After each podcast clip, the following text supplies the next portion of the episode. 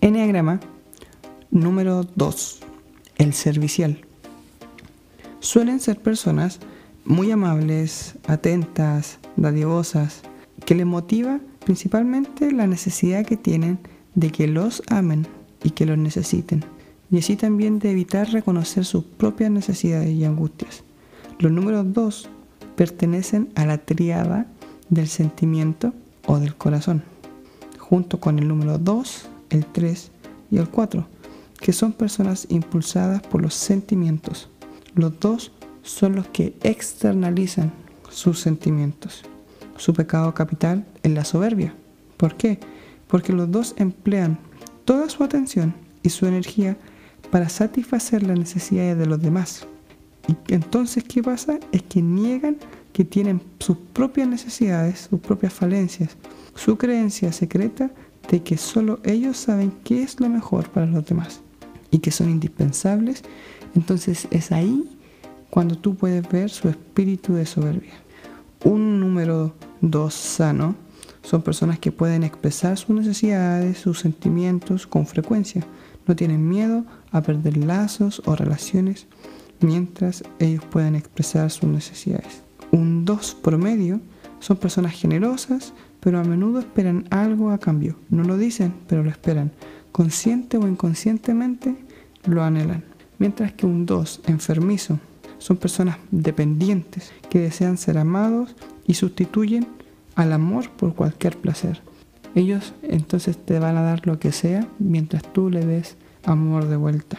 Cuando hay un 2 con un ala de 1, vas a ver una persona que procura hacer siempre lo correcto y ser fiable te quiere ayudar, pero sin eh, dejar de tomar en cuenta la integridad de lo que está ocurriendo. Y cuando un número 2 tiene un ala de 3, se vuelven personas más ambiciosas, pero también más así más cuidadosas y seductoras. Empiezan a jugar un poco y a manipular. Cuando, cuando se estresan, cuando son insanos, los números 8 se vuelven demandantes. Cuando están desintegrados se vuelven controladores Incluso en su manipulación lo hacen con terceros y se vuelven agresivos o intensos para lograrlo.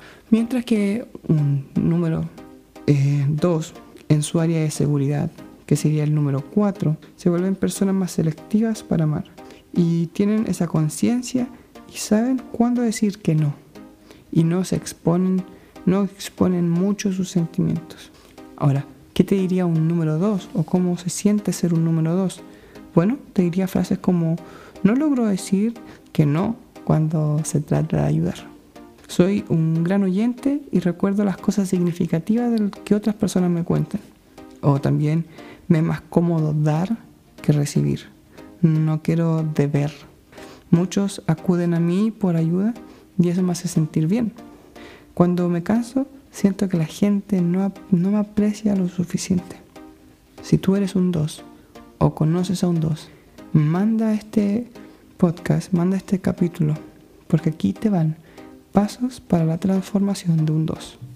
Lo primero es que no insinúes tus necesidades, sino que di, exprésate y di explícitamente lo que tú quieres o lo que tú deseas. Generalmente un 2 va a decir tú elige, pero eh, te motivo a que puedas decir esto es lo que quiero sin tapujos, de manera explícita. Segundo, no digas siempre que sí, piensa en todo antes de responder, porque vas a verte entre dos o tres situaciones en las que vas a tener que decidir a uno que sí y a otro que no.